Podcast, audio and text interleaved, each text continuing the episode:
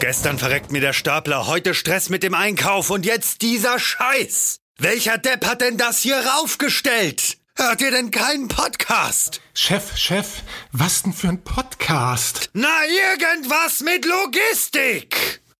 Irgendwas mit Logistik. Der Podcast mit nicht immer ganz wissenschaftlichen Themen. Rund um die spannende Welt der Logistik. Präsentiert von Andreas, Jens und Thomas. Ja, auch im neuen Jahr 2020 ähm, die erste Folge Irgendwas mit Logistik. Und heute haben wir tatsächlich auch wieder jemanden bei uns, der irgendwas mit Logistik macht. Neben Jens, dem altbekannten Logistiker, haben wir Moin, heute, Äh, ja, moin Jens, ähm, haben wir heute auch den Christian bei uns. Hallo Christian. Hallo an euch. So, Christian, du bist von der Firma Vanderlande zu uns gekommen. Ähm, erzähl uns gern mal was zu deiner Person, Christian. Wer bist du eigentlich und was machst du bei Vanderlande und was macht Vanderlande generell? Also drei Fragen, wenn du so willst. Okay, ja, ich bin Christian Grimm. Ich äh, arbeite für Vanderlande als Business Development Manager oder Sales Manager. Mache da irgendwas mit Logistik, mit Intralogistik. Vanderlande ist ein niederländisches Unternehmen mit über 6000 Mitarbeitern. Wir gehören zu Toyota und wir machen als Generalunternehmer intralogistische Anlagen. Als Generalunternehmer heißt, wir verbinden verschiedene Komponenten und bauen die Systeme maßgeschneidert für den Kunden zusammen. Was unterscheidet uns da so ein bisschen? Wir bauen ziemlich viel selber. Wir haben in Deutschland und in weltweit Standorte, wo wir Shuttle-Systeme bauen, wo wir äh, Roboter selber bauen, aber auch die Software selber erstellen. Das zusammengefasst, daraus äh, versuchen wir für einen Kunden dann eine Lösung äh, zu erstellen, mit denen er seine intralogistischen Lö äh, äh, Anforderungen äh, erfüllen kann. Mhm. Du hast, du hast das Thema Shuttle schon mal angesprochen. Das, das hatten wir auch schon mal so ein bisschen thematisiert in ja. einer der vergangenen Folgen. Worüber wir uns heute unterhalten wollen, ist ja, ist mit dir oder was wir uns als Thema ausgesucht haben, ist nicht zwingend das Lagersystem an sich, sondern eigentlich, wie bekomme ich etwas aus einem Lagersystem heraus? Also wir haben uns ja mit im Vorfeld darauf verständigt, dass wir heute über das Thema ja Kommissionierroboter sprechen wollen, sage ich mal. Mhm. Ähm, und da habt ihr ja eine ganz spannende Lösung. Vielleicht willst du kurz mal erklären, was ist grundsätzlich, was die Lösung SIR in dem Fall, oder SIR, keine Ahnung, wie, wie ihr es aussprechen wollt, oder SIR, ähm, was, es, was es genau damit auf sich hat und was das überhaupt ist, worüber wir heute sprechen.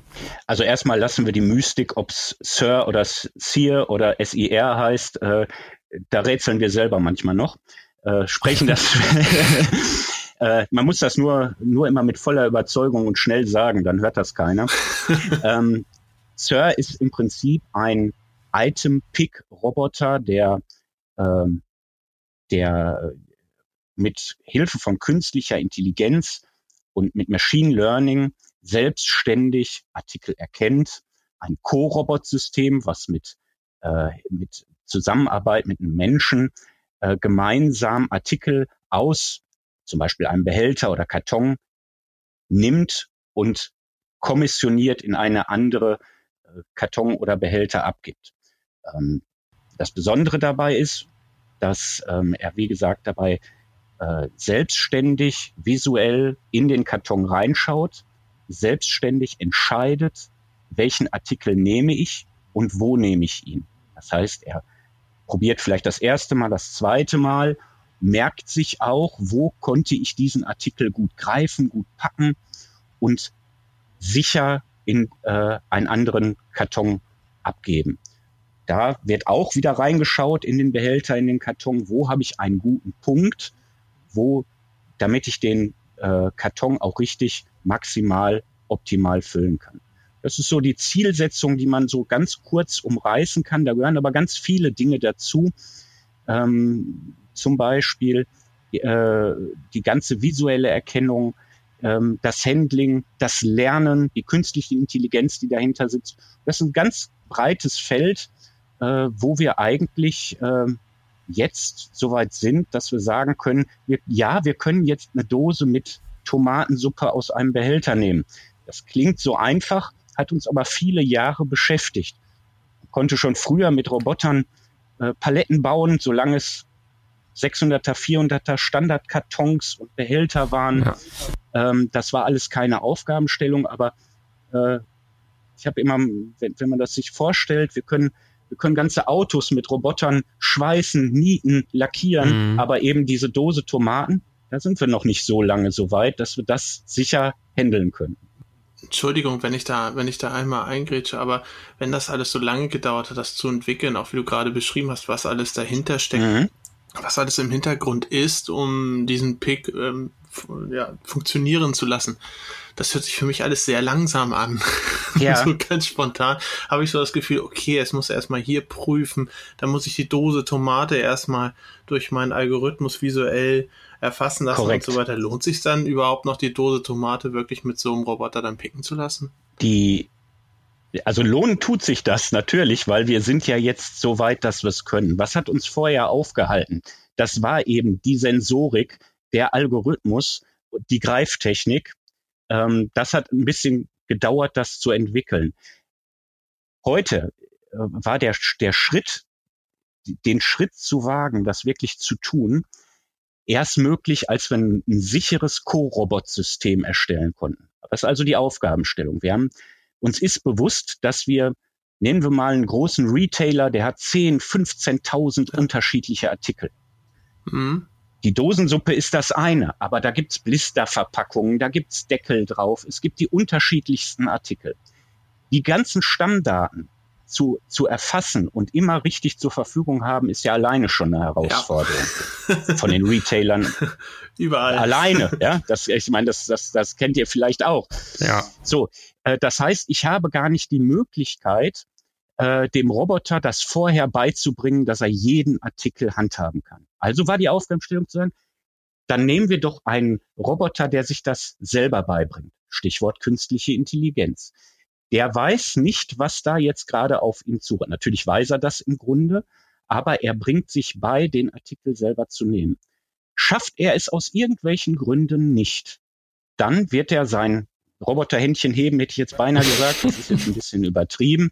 Es wird eine Lampe angehen, beziehungsweise ein Mitarbeiter, der an sieben, acht, zehn dieser Roboterarme auf und ab geht, wird jetzt angezeigt, in 30 Sekunden kommt da ein Behälter an. Da ist ein Artikel drin, den kann der Roboter nicht. Oder den, ähm, ähm, mit dem hatte er zuletzt mal Probleme oder äh, den konnten wir aus irgendeinem Grund nicht identifizieren, was auch immer. Dieser eine Mitarbeiter, wo wir früher zehn Mitarbeiter hatten, wird einer hingehen und dieses Problem lösen. Er wird dem Roboter vielleicht mit Hand sein, anhand seines Displays zeigen, ähm, dort wird ihm dann angezeigt von oben das Bild in den Behälter, was der Roboter sieht. Ja. Mhm. Und der Roboter wird ihm sagen, ich habe es versucht, ihn links und rechts und von oben zu nehmen, das ist mir nicht gelungen. Dann kann der Mitarbeiter ihm beibringen, diesen, diesen Artikel zu nehmen. Und beim nächsten Mal wird an einer der beliebigen Roboterpositionen wenn der Artikel wiederkommt, wird er es so probieren, wie es ihm beigebracht wie, wie kann ich mir das vorstellen, wenn, wenn der Mitarbeiter ihm das beibringt? Fässt er tatsächlich den Roboter an und macht die Greifvorrichtung so, wie er den greifen soll? Oder ist das ein IT-getriebener Prozess, dass ich mir das wie eine Fernsteuerung vorstelle? Wie, wie funktioniert es? Mhm. Ja, also der Mitarbeiter ist tatsächlich mit einem Tablet im Grunde genommen unterwegs, mhm. browserbasiertes Tablet und ihm wird angezeigt, was der Roboter sieht. Ja. Vielleicht muss man noch mal einen Schritt zurückgehen und sagen, wie funktioniert dann in dem Moment eine künstliche, eine visuelle künstliche Intelligenz? Gerne. Ähm, er hat, ähm, wir im, im Grunde genommen funktioniert es so, dass, dass der, die, die künstliche Intelligenz Gruppierungen aufstellt. Er hat einmal äh, von uns eine gewisse Datenbasis bekommen, zum Beispiel wie ich Dosen handhaben muss oder Kartons oder wie auch immer.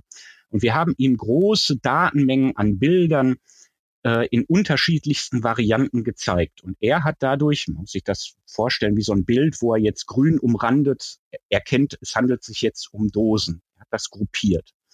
Und mit diesem Wissen greift er da jetzt zu. Das ist das, das Bild, was er sich gemacht hat. Ähm, die Datenmengen sind dabei eine ganz entscheidende Rolle. Ja? Wir geben dem nicht zehnmal ein Bild von einer Dose, sondern hunderte, tausende verschiedene Bilder. Mhm. in denen teilweise die Dosen verdeckt sind oder auf dem Kopf stehen oder nur zu einem Viertel zu sehen sind. Diese ganzen äh, Dinge muss er vorher als, als in einer großen Datenbasis zur Verfügung haben. Jetzt versucht er den Pick und jetzt kommt der Mitarbeiter und hat das Tablet in der Hand und hat aber auch das, das Computerbild auf diesem Tablet. So sieht er das, so hat der, der die KI Gruppierungen gebildet.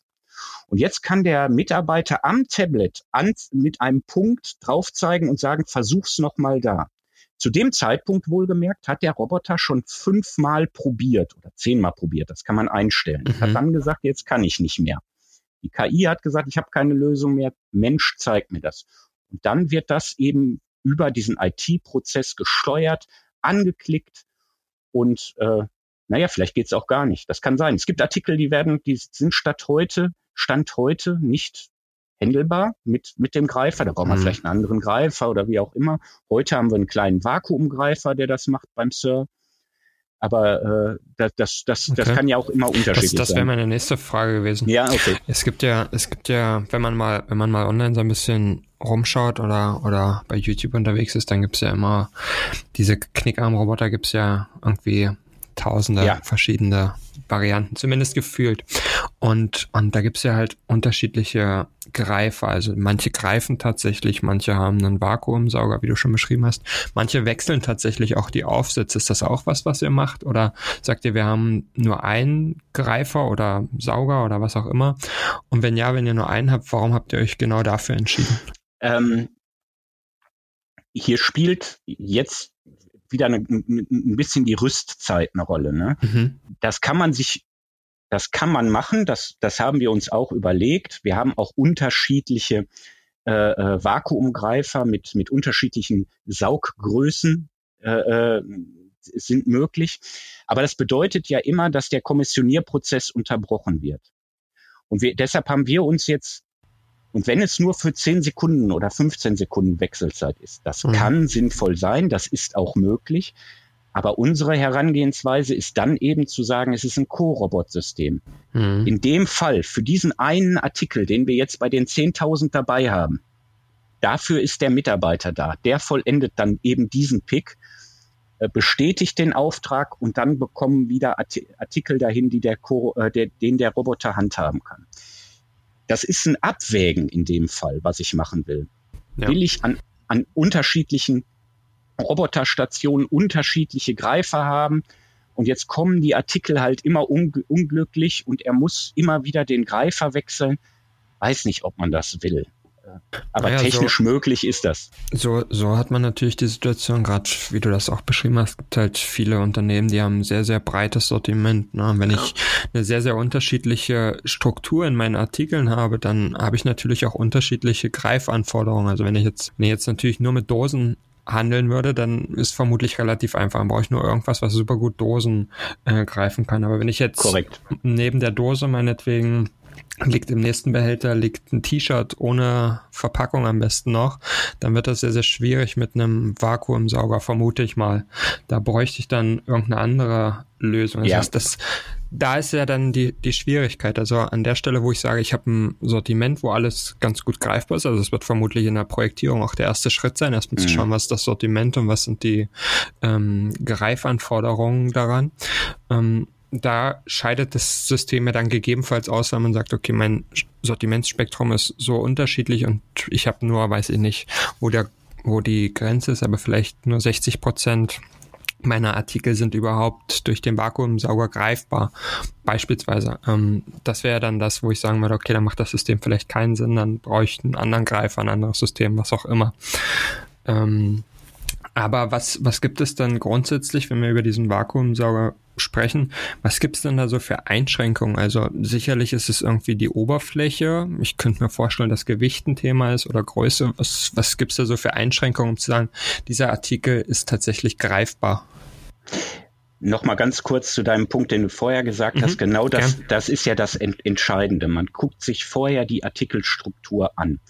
Ähm, um jetzt mal bei dem, bei dem Beispiel von dem, von dem Retailer zu sein mit 10.000 Artikeln, natürlich macht es dann nur Sinn, wenn, wenn das Gros 80, 90 Prozent äh, auch handhabbar sind mit, mit dieser Art Greifer. Ansonsten würde man sich mhm. natürlich für was anderes. Wenn ich aus welchem Grund auch immer so eine unterschiedliche Artikelstruktur habe, ja, vom, vom T-Shirt ohne Folie, wie gerade genannt worden ist, bis zum 10 Kilo schweren oder 15 Kilo schweren Radsatz, sage ich jetzt mal, dann ja. werden, wird es mir eh nicht gelingen, Stand heute eine, eine, eine homogene äh, Roboterlösung zu finden. Dann muss ich die, äh, die, die, die Artikel irgendwo in unterschiedliche Bereiche auf, aufteilen mhm. und andere Lösungen finden.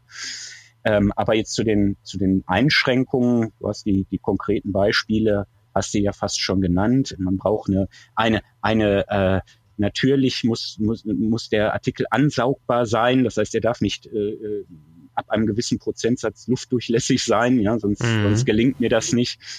Und es gibt eine, eine Gewichtsrestriktion, stand jetzt bei, ähm, bei fünf Kilo. Mhm. Ähm, okay. das, das ist momentan so die Grenze.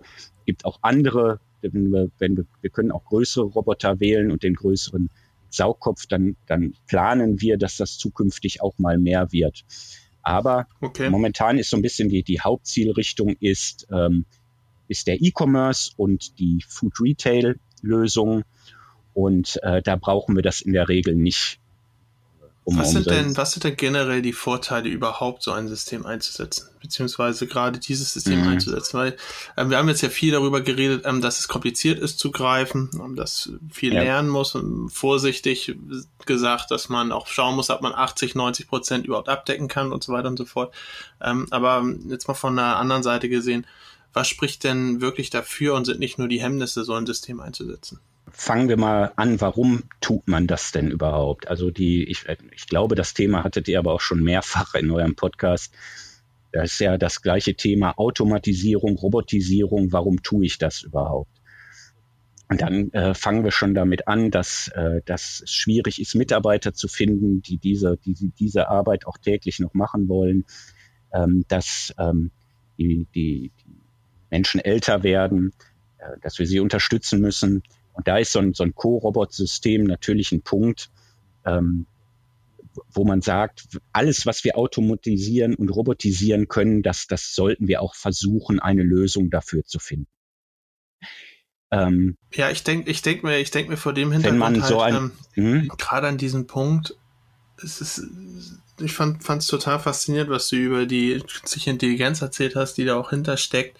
Im Endeffekt mhm. reduziert sich dann da aber auf, kommen wir dann wieder darauf zurück, dass wir einen Artikel von einer Box in die nächste packen wollen oder auf dem Band packen wollen. Genau. Dann frage ich mich, ist das wirklich diese eine Stelle, wo ich wirklich so viel Intelligenz und Robotisierung reinmachen muss? Oder kann ich zum Beispiel an der Stelle auch sagen, da arbeite ich wirklich mit einem Co-System, ähm, wie auf dem Hamburger Dom beispielsweise, dass dann halt einer in, der, in seiner Kanzel sitzt, ne? Und wenn einer ja. von den zehn dann mal Probleme hat, dann bedient er einfach mit dem Joystick den Greifer selber. Das hat jetzt auf dem Dom nicht so oft funktioniert bei mir. Ich wollte gerade fragen, wie da die Erfolgsquoten sind. Da steckt ja aber auch was anderes dahinter.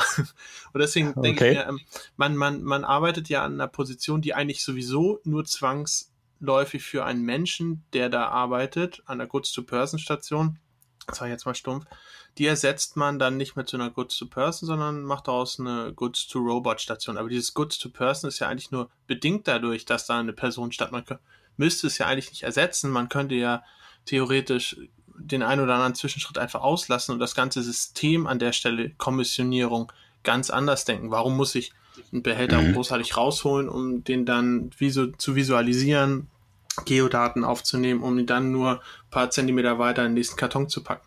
Das ist so, mhm. da hat es noch nicht so ganz Klick bei mir gemacht. Das ist ein hochspannender Ansatz, den du da äh, durchdacht hast. Ähm, das mit dem Hamburger Dom? Na, na, na, ich, ich, muss da nachher nochmal die Frage stellen, was woran es gelegen hat. Aber das machen wir dann, äh, dass das nicht so geklappt hat. Natürlich, natürlich gibt's Gedankengänge, es gibt erste Ideen. Äh, es wäre natürlich schön, wenn wir das wir haben das Lagersystem, wo die Behälter, die Kartons drin sind. Wir fahren die mhm. über Lifte nach draußen zu einer Station, wo früher ein Mensch gestanden hat in dem Fall und jetzt ein Co-Robot-System. Das heißt, der Mensch in Zusammenarbeit mit dem Robot. Und wenn, mhm. wenn man jetzt den Ansatz macht, den du da gerade so, so, so kurz angerissen hast, dann wäre es ja eigentlich auch eine gute Idee zu sagen, warum denken wir das Ganze jetzt nicht ganz anders und haben nur noch eine Lagermaschine, die alles gleichzeitig macht, die kommissioniert, die, ähm, die das vom äh, äh Quell in den Zielkarton legt. Ähm, das ist sicherlich was, was zukünftig sein kann, dass, dass es die Entwicklung dahin geht. Stand heute müssen wir das, wie es wie wir es jetzt machen, vielleicht als Zwischenschritt sehen. Man stellt sich jetzt vor, das Shuttle-System hätte jetzt noch einen Roboter da drauf, einen Roboterarm, ähm, und würde direkt reinfahren und sich alles rausholen. Das äh, ist denkbar, aber man muss sich jetzt ja ähm, überlegen, die, die ganze Erkennungs-, die, die Sensorik, die Kamerasysteme, das müsste alles auf diesem Shuttle sein. Ähm, das Shuttle müsste ähm, auch der, der Roboterarm, wir haben gerade das Bildchen im Kopf gehabt von diesem Knickarm, von diesem kleinen Knickarm-Roboter, der müsste mit reinfahren, der müsste ausheben da drin. Das heißt, ich müsste den Behälter oder den Karton aus dem Regal ziehen und das dann da drin machen ähm, und die ganze Erkennung und Algorithmus drauf haben. Ich sehe das ähnlich wie du. Ich glaube, dass das in Zukunft kommen kann. Ähm, aber heute äh, glaube ich, ist das äh, noch ein Schritt zu früh. Ähm, das war auch, das sollte auch, das sollte auch nicht ähm, negativ rüberkommen. Nö, gar nicht. Ich, ich frage mich nur immer an ganz vielen Stellen jetzt losgelöst auch davon. Man, man versucht immer zu substituieren eigentlich an vielen Stellen. Man substituiert eine Lösung mit einer anderen, mhm. aber man, man, man bleibt immer in den gleichen Bahnen irgendwo. Auch wenn ich das ein bisschen lapidar reingeworfen habe, das äh, Beispiel mit dem, mit dem ähm, Arm vom, vom Kirmes. Ja, ja, genau. Aber ich meine, diese, diese Idee dahinter, ich greife von oben rein und schiebe es woanders rüber, die ist ja auch, oder, oder diese, diese Funktionalität, sag ich mal, auch wenn sie nie da so ausgereift war, die mhm. ist ja schon uralt und man hat, man hat sich ja auch lange, lange damit beschäftigt, beziehungsweise beschäftigt schon, schon lange äh, mit solchen Themen und das gibt's an, an vielen anderen Stellen. Sortierung ist auch ein großes Thema, Sequenzierung, wo, wo ich das eh nicht sehe. Und ich finde es aber ähm, spannend, wie so viel Intelligenz, Technik und auch ähm, Know-how und Entwicklungszeit in einen Punkt gesetzt wird, in einem einzigen Punkt in dieser ähm, ja, innerbetrieblichen Prozesskette und so ein starkes und auch intelligentes Tool daraus kommt. Und das, das finde ich, finde ich, finde ich, auf der einen Seite finde ich das extrem spannend, auf der anderen Seite finde ich, finde ich es aber auch irgendwo ja, ich, ich, ich kann es gar nicht richtig beschreiben. Ich finde es ja. irgendwie, ähm, man kann auch in andere Richtung noch denken und, und nicht einmal eine Sache weiterdenken, sondern auch eine Sache mal neu denken. Aber wie gesagt, das ist jetzt weniger auf dieses eine spezielle Produkt bezogen, sondern generell habe ich das Gefühl, dass das öfter mal vorkommt. Ja, aber hat, ja. dazu hat doch mal irgendwann in den 90ern oder so jemand gesagt, dass, dass die Sachen, die tatsächlich für den Menschen schwierig sind, sind total einfach von Maschinen abzubilden, also beispielsweise komplizierte Rechenaufgaben. Aber die Sachen, die vermeintlich ja. für Menschen leicht sind, beispielsweise mal ja, die genau. Kommissionierung, sind für Maschinen total genau. schwierig. Und da ist natürlich der Aufwand. Und genau. das ist, das ist halt so ein bisschen die Problematik dahinter. Ne? Und ah, es ist, ist ein schweres Thema, aber tatsächlich sind deswegen, es ja deswegen war ja die Frage auch nach dem nach dem Vorteilen. Deswegen war ich genau das, was du gerade sagst. Es ist eine super einfache Sache für einen Menschen, was von zu erkennen, wie ich das anfasse und wie viel Druck ich ausüben darf und wie ich das packe und wie ich es dann noch wieder hinlege und ob das zerfallen kann oder nicht. Das funktioniert ja relativ intuitiv, mhm. jedenfalls bei vielen. Und ähm, für die Maschine ist das extrem schwierig, weil ja. da ganz, ganz, ganz, ganz viele Faktoren in die Berechnung mit einfließen. Und deswegen auch die Frage, was, wa warum mache ich so ein extrem intelligentes System an so einer Stelle, die eigentlich für den Menschen sehr einfach zu handeln ist? Deswegen vorhin auch die Frage nach den Vorteilen. Da hast du ja natürlich den Klassiker mit rausgehauen. Ähm, ja, und findet halt niemanden, was ja auch stimmt. Es ist, es, ja, ähm, es, es ist ein Punkt, aber wenn wir uns jetzt überlegen, ähm, du hast ja auch gerade noch Sequenzierung angesprochen, ähm, welchen Schritt wir gemacht haben von den Regalbediengeräten hin zu den Shuttle-Systemen. Wir sparen uns ja. inzwischen die ganzen Vorzonen, wo, wo kilometerweise ja. Fördertechnik und Sorter verbaut ja. worden, worden sind und Loops. Das wird jetzt alles in einem Lagerblock äh, erledigt mit, ja. mit äh, über Lifte, dass ich, dass ich jeden äh, Arbeitsplatz immer erreichen kann. Da habt ihr ja eine tolle Folge drüber gemacht, wo ihr das erklärt habt. So, und das waren, das waren notwendige Zwischenschritte, um mhm. jetzt den letzten Schritt zu gehen. Und dann sind wir bei der Kommissionierung angelangt. Ja, ja. und da war immer noch die letzte Schnittstelle von Maschine zum Mensch. So, und dann mhm. ging es ja immer los. Ich meine, ihr seid beide in der, in der Planung von Systemen beteiligt. Da wird dann immer, was für eine Leistung schaffe ich das denn? Und da haben wir vor zehn Jahren oder so, da waren dann die großen Diskussionen, ergonomische Hochleistungsarbeitsplätze, den Mensch immer mehr zu immer höheren Leistungen. Und da konnte man über die Logi Logimat ja. gehen. Und da sagte der eine 800 und bei uns schaffen wir 1000 und wie auch immer. So. Und da wurde immer, da wurde immer, immer höher, immer höher, immer höher. Das, ob das dann noch einer schafft oder nach einer halben Stunde keuchend zu Boden geht, ja, das war noch, Klar. das war dann der nächste Schritt. Dann ging es immer mehr in Richtung Ergonomie. Da wurde auch ganz viel gemacht. Ja, auch ganz tolle Detailarbeit gemacht, dass der, dass der Mensch das dann auch länger durchhält, da wurden, dass das auf der optimalen Arbeitshöhe ist, dass der auf den Monitoren äh, äh, gut schauen kann, ohne einen steifen Nacken zu kriegen. Tausend Sachen wurden gemacht. Und dann ist der logische nächste Schritt jetzt zu sagen, ähm, wir, wir geben jetzt noch einen Roboter dazu, der das nochmal nennenswert unterstützt. Der schafft ja. vielleicht nur eine, eine 600er, 700er Leistung oder was auch immer für eine Zahl. Das kommt ganz stark auf die Artikel an. Ja. Aber es wird kontinuierlich weitergearbeitet ja. auf allen Positionen. Und das ist dann sicherlich äh, in, in den alten Bahnen gedacht. Ja? Aber äh, äh ich glaube, jetzt ist der Punkt dann erreicht, wo wir von der automatischen Depalettierung, ja, das sind ja die ganzen Schritte, die vorher kommen, wir nehmen mit dem Roboter die Artikel von der Palette runter, schieben sie automatisch mhm. in Behälter oder Tablare oder wie auch immer, äh, über die automatisierte Lagerung, Ein-, Auslagerung zum Kommissionierarbeitsplatz und dann da den letzten, ja, das ist dann vielleicht eigentlich nur ein profanes Rausnehmen und reinlegen, aber das macht heute äh, äh, ein Mitarbeiter viele Stunden lang. Und ähm, ich glaube, dass es dann eigentlich rund gemacht hat. Das, das, was wir an, an Anforderungen haben in der Intralogistik dass man von Tor zu Tor dann sozusagen eigentlich ja, eine, dunkle, eine dunkle Fabrik hat, eine Dark Factory, wo man wirklich alles automatisieren könnte. Jeden Prozessschritt. Theoretisch. Ich, ich glaube, ja. die, die, ich, ich auch praktisch. Ich bin inzwischen überzeugt, dass die Branche das ist nicht nur Van der Lande, das sind auch einige andere, dazu in der Lage sind, das, das darzustellen. Wobei Dark Factory jetzt natürlich immer ein bisschen ein gruseliges Bild ist, weil ich habe ja, ja, gerade ja, gesagt, wir haben, wir haben, wir haben die, wir haben die Mitarbeiter, die da äh, den, äh, mit dem Co-Robot zusammenarbeiten. Und äh, äh, natürlich braucht man Leute, die so eine Anlage steuern, die so eine Anlage warten.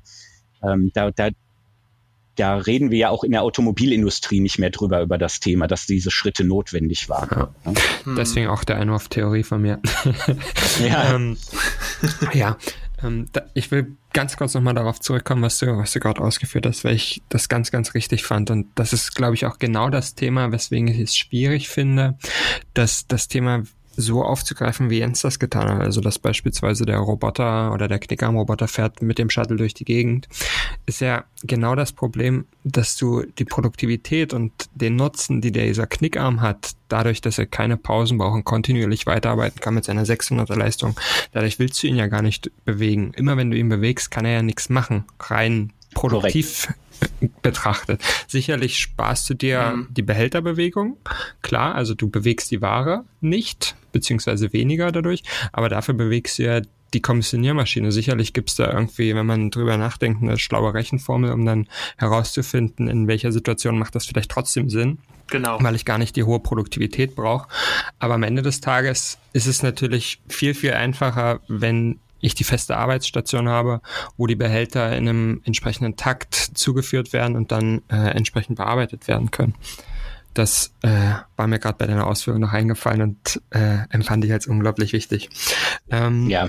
Was ich, was ich auch noch wichtig fand und was wir vorhin schon mal angerissen haben, bevor Jens gerne in die Praxis wollte, ich will gerne nochmal äh, zu, zu, dem Thema zurück, was die eigentlich die Voraussetzungen sind. Also wir, du hattest das Thema Stammdaten mal angesprochen und auch wenn es keiner hören mag und, und wenn Stammdaten nie beliebt sind, ich finde Stammdaten interessant und ich finde das Thema auch wichtig. Deswegen will ich gerne mal darauf eingehen, was sind eigentlich so die erhöhten Anforderungen an Stammdaten, die ich habe. Also ich stelle mir vor, okay, ich habe jetzt in meinem normalen Betrieb, habe ich jetzt vielleicht, wenn ich gut bin, habe ich Länge, Breite, Höhe eines Artikels. Manchmal habe ich auch ein Foto davon. Dann wird es meistens schon eng, wenn es darüber hinausgeht. Was, was sind Oft eigentlich die, auch nur die Umkartons? Oder, oder das, wenn, wenn ich überhaupt irgendwas habe, es gibt so viele, mm. die mhm. haben gar nichts. Was sind eigentlich die Voraussetzungen an Stammdaten? Muss ich äh, jeden Artikel mit der Sensorik, die die, die, die Software ähm, dann auch bedient, muss ich die vorher einscannen, bevor ich die dann tatsächlich lagern beziehungsweise dann entnehmen kann? Oder wie kann ich mir das vorstellen, Christian? Also was, was muss ich da machen? Dem SIR-Algorithmus der künstlichen Intelligenz ist es egal. Also erstmal mhm. brauche ich gar keinen Artikel einlesen, einteachen. Ich habe nur meinen normalen Bestand im System. Den Artikel fahre ich vor und er kennt ihn nicht. Er, im, Im Grunde schaut er drauf und, und sagt, ich gruppiere dem jetzt einem äh, einer, einer Art zu, die mir vielleicht schon mal bekannt vorkommt. Ja, es scheint sich hier um eine Dose zu handeln. Er hat keine Artikelnummer, er hat keine Stammdaten. Er ist wie ein wie ein Mensch, der da steht und diesen Artikel zum ersten Mal in seinem Leben sieht. Ja. ja und auch wir haben dann die Erfahrung, die die, die Dose Fanta, die greife ich von oben am Rand und ziehe sie aus dem vollen Träger mit, ich weiß nicht, 24 Dosen sind da, glaube ich, drauf äh, äh, zieh dem am Rand raus. Und genauso wird der Algorithmus äh, äh, arbeiten. Anders ist das bei Systemen, die wir auch bauen, ähm, wo wir ganze Collies äh, äh, auf äh, Europaletten oder in, in Rollwägen oder sowas ja. äh, äh stapeln. Da brauchen wir eine ganze, ganze Menge Daten, weil wir die Palette aufgrund der, der Vorbestellung, die wir haben, des Lieferscheins, wie auch immer, vorberechnen. Und da reden wir von einer ganzen Menge Daten. Ich muss wissen, dass ich die, äh, die äh, Honigmelonen äh, im Optimalfall nicht auf die Chipstüten stellen kann. Ja. Ich, muss wiss, ich muss wissen, dass die Joghurtstiege Stapelnasen hat. Ich muss äh, ähm, also solche Dinge muss ich dann alle als äh, äh Daten zur Verfügung haben. Und da ist dann bei ähm, bei so einem System notwendig, am Anfang eine Art Teach-in-Prozess zu machen, weil mhm. da, hat, da haben die Unternehmen meist die ganzen Daten nicht zur Verfügung. Da muss ich dann das erste Mal, wenn so ein Artikel im System auftaucht, im Wareneingang, wie auch immer, den erstmal runternehmen, einscannen und mhm. gewisse Kriterien, das ist, wird äh, in, einem, in einem Dialog wird das geführt, ja. äh, dem System beibringen. Aber für Sir grundsätzlich deshalb ja die künstliche Intelligenz, der wird keine Daten zur Verfügung aber haben. Ist es, aber ist es da nicht genau die gleiche Schwierigkeit? Also wenn der, wenn der Sir jetzt beispielsweise, jetzt bleiben wir beim, beim Fanta-Beispiel, der ja. nimmt jetzt die Dose Fanta und legt sie in, aus der Quelle in den Zielbehälter und im Zielbehälter liegt schon eine Chipstüte. Dann macht er die Chipstüte ja mit der Fanta kaputt, oder? Das ist richtig, aber in dem Fall äh, stapel ich keine, keine großen Gewichte aufeinander, also keine Collies. Bis zu 5 Kilo. Äh, also 5 ja, Kilo können ja, aber eine 5 in der, ja, schon kaputt machen. Das ist aber eine große, große Dose. Ja, er, schaut, er schaut erstmal grundsätzlich. Ja, ja. Genau. Eine Faxedose, ja, das stimmt. das ist gut. Jetzt, jetzt bleiben wir aber bei den Bierbeispielen am besten. Ähm, er, ähm, er schaut ja auch rein in das, äh, in, in den Behälter und wird jetzt immer erstmal grundsätzlich die Lücken suchen, wo er, wo er was ablegt. Mhm. Ja. Ähm, das sind keine so krassen Beispiele, wie wenn ich jetzt eine zwei Meter hohe Palette baue. Ja, da reden wir von ganz anderen Gewichten und ganz anderen, äh, äh, ja, das kann ja dann dramatische Auswirkungen ja, ja, haben, ja, wenn dann irgendwo die Palette in der Mitte plötzlich einknickt. Mhm äh, und deshalb sind da die Stammdaten wesentlich okay. relevant. Wie ist das, wie ist das bei der, also hast gesagt, das System ist, bevor es den Artikel kennt, in Anführungsstrichen dumm, kennt den Artikel nicht, greift ihn einfach und legt ihn dahin, wo er hin soll. Was bedeutet das eigentlich für Mischbehälter? Es würde für mich jetzt von der Schlussfolgerung implizieren, dass ich eigentlich nur Artikel reinlagern kann. Ist das richtig? Äh, der, der, der Lagerbehälter ist grundsätzlich erstmal Artikel rein vorgesehen.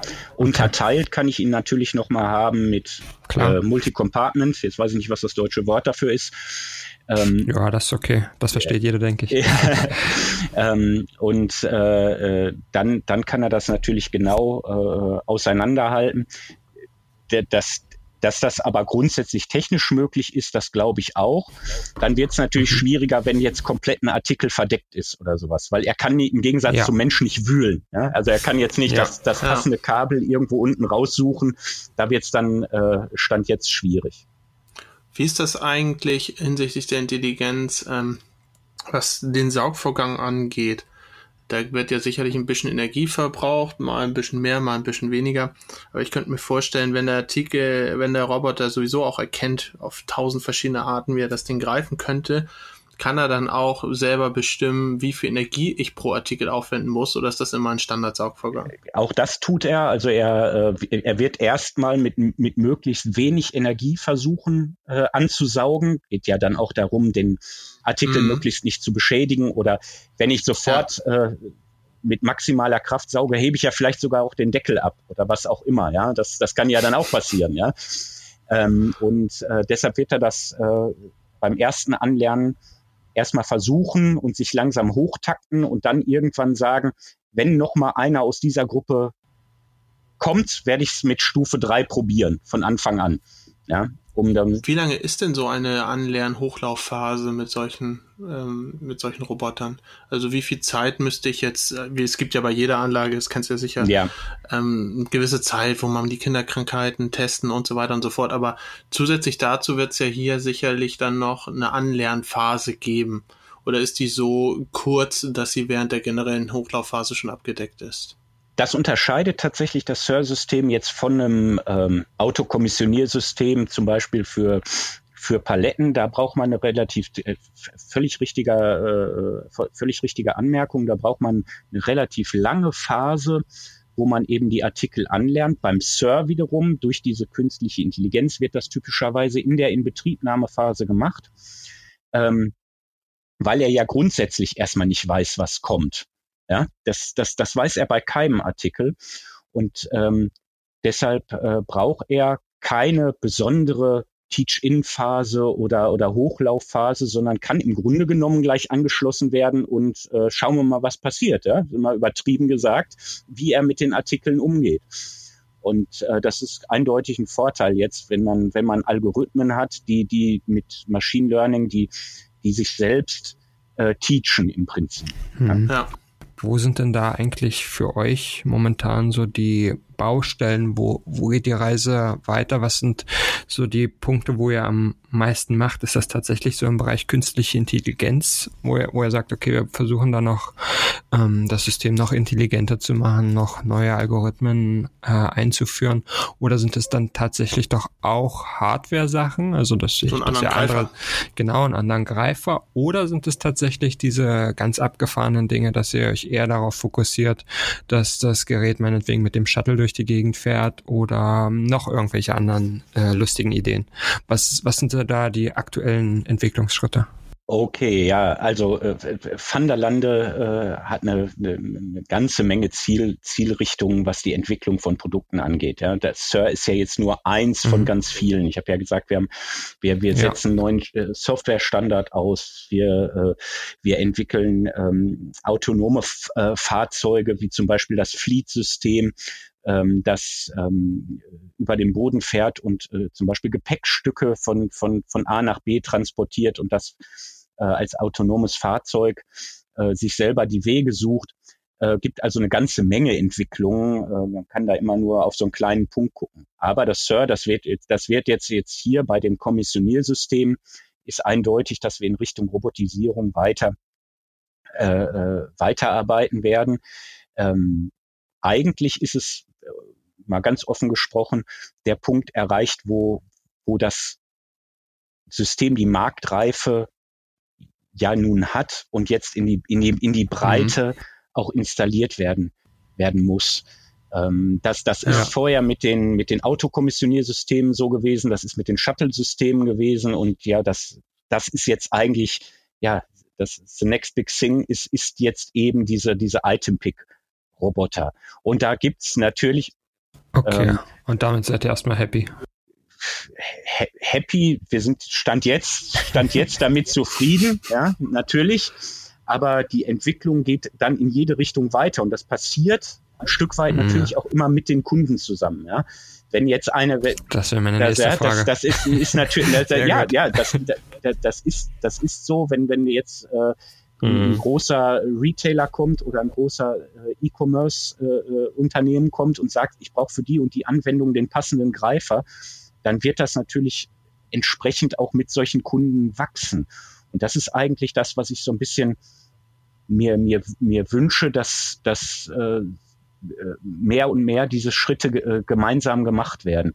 Wenn man sich ähm, überlegt, was in den letzten Jahren alles entwickelt worden ist. Also gefühlt war für mich 30 Jahre lang war es das Paletten-RBG ja, und die Palette und wie auch immer. Ja. Und jetzt hat es so eine Dynamik angenommen, dass das dass wir in einer ganz spannenden Zeit sind. Ja? Sei es die, die, die, die Shuttles, die, die, die jetzt überall rumfahren, die auf einmal auf dem Boden rumfahren, nicht nur bei uns, ja, dann gibt es auch immer welche, die klettern die Regale hoch, die, die sagt ihr ja in jedem zweiten Podcast. Mhm. ähm, da passiert unheimlich viel. Und ähm, natürlich versuchen wir Standards zu entwickeln, aber die Inputs kommen immer von außen. Das können Consultants sein, das können die Kunden sein. Und deshalb macht mir das so einen Spaß auch, dass, äh, dass für das, was jetzt in den nächsten Monaten und Jahren da kommt. Was genau kann ich euch jetzt noch nicht alles verraten, was, aber es sind reifer, der Algorithmus wird besser werden. Vielleicht gibt es dann auch nochmal andere Roboter, die nochmal anders handeln oder sich anders bewegen äh, da ist auf jeden Fall eine ganze Menge in der Mache. Hm. Das, das wäre fast ein versöhnlicher Abschied, was du, was du alles Spannendes hast. Aber ich habe tatsächlich noch eine Frage, bevor ich, bevor okay. ich dich hier entlassen kann. Und zwar geht das so ein bisschen in die Richtung ähm, Einsatzgebiete. Wir hatten in einigen der letzten Folgen auch darüber gesprochen, dass es momentan sehr, sehr populär ist, dass Logistiklösungen sich so ein bisschen aus dem Lager heraus bewegen und ja, meinetwegen in Stores, in Retailgeschäften etc. irgendwie populär mhm. sind ist das eigentlich auch was, was ihr, was ihr mit dem Sir-System seht? Also gibt es da tatsächlich Anfragen, die sagen, wir wollen unsere Kunden eigentlich in unserem Retail-Store gar nicht mit einem Verkäufer, Kassierer bedienen, sondern da soll dann einfach ein Roboter dem das geben oder so? Gibt es solche Anfragen oder Überlegungen? Das würde mich total interessieren, ob sowas aktuell gibt. Also man kennt diese YouTube-Videos, wie der Roboter ein Bier öffnet, wenn wir beim Bierthema bleiben wollen. Ja. Aber ich vermute, es ist jetzt nicht der große Use Case, sondern in welche Richtung geht das so? Oder ist das tatsächlich eher so ein Intralog logistisches und äh, Produktionsthema. Also dieses, dieses Video, wo das Weizenglas ganz ge, äh, oder die Weizenbierflasche ganz genüsslich geöffnet wird und das reinschüttet, das gibt es, glaube ich, schon, ich weiß nicht, das konnte ein Roboter vor 15 Jahren schon, ne? weil, weil ja. da, da hat er ja immer genau das abgefahren, was, äh, was du vorher reinprogrammiert ja. hast. Das gibt es also ja. schon ganz, ganz lange. Ähm, natürlich gibt's ähm, schon mal abgefahrene Anfragen, was man machen könnte. Ähm, aber ähm, ich glaube, die nächsten Schritte sind jetzt Du hast ja jetzt das konkrete Beispiel so, so in Richtung Retail. Da ist ja jetzt immer noch die Frage, mhm. wie entwickelt sich das zum Beispiel mit, ähm, äh, mit, mit E-Commerce Food? Ja? Also werden wir uns die Lebensmittel jetzt verstärkt? Da sind wir Deutschen ja sehr kritisch nach Hause liefern lassen. Das kann ich mir nämlich ja. sehr gut vorstellen oder dann in Shops abholen, werden dann die Filialen vielleicht ein bisschen anders aussehen. Ja? Also wird man sich dann nur noch den frischen Schinken und die Salami und den Käse holen, aber das Toilettenpapier und die Zahnpasta vielleicht äh, nur noch äh, von, von einem Shuttle und einem Roboter zusammengestellt am Ende des Einkaufs einfach abholen und du hast das vorher per, per App bestellt. Und genau mhm. dann werden solche, solche ja. Lösungen natürlich ganz spannend, äh, die dann in ja, näher an den Kunden ranzubringen. Ähm, sowas ist durchaus denkbar, dass das in den nächsten Jahren mhm. vielleicht vorkommt, ja. Kann ich mir gut vorstellen. Ja. Und man hört dann als erstes bei uns davon. so wie mit allen modernen Lösungen. Wenn, wenn, wie mit allem, was wichtig ist in der Welt. wenn ihr mich wieder einladet, dann gerne. Perfekt. Das war, das war eine gute Überleitung, Christian. Ähm, ja, dann würde ich an der Stelle sagen, vielen lieben Dank, Christian, dass du dir die Zeit genommen hast, ja, mit danke, uns Christian. über den danke Surf auch. von Vanderlande zu sprechen. Ähm, Ja, dann würde ich sagen, mal schauen, wohin es in der nächsten Folge geht und dir weiterhin viel Spaß bei Vanderlande, Christian. Bis dahin. Dankeschön. Tschüss. Ciao, ciao. Tschüss. Gestern verreckt mir der Stapler, heute Stress mit dem Einkauf und jetzt dieser Scheiß. Welcher Depp hat denn das hier raufgestellt? Hört ihr denn keinen Podcast? Chef, Chef, was denn für ein Podcast? Na, irgendwas mit Logistik. Irgendwas mit Logistik. Der Podcast mit nicht immer ganz wissenschaftlichen Themen. Rund um die spannende Welt der Logistik. Präsentiert von Andreas, Jens und Thomas.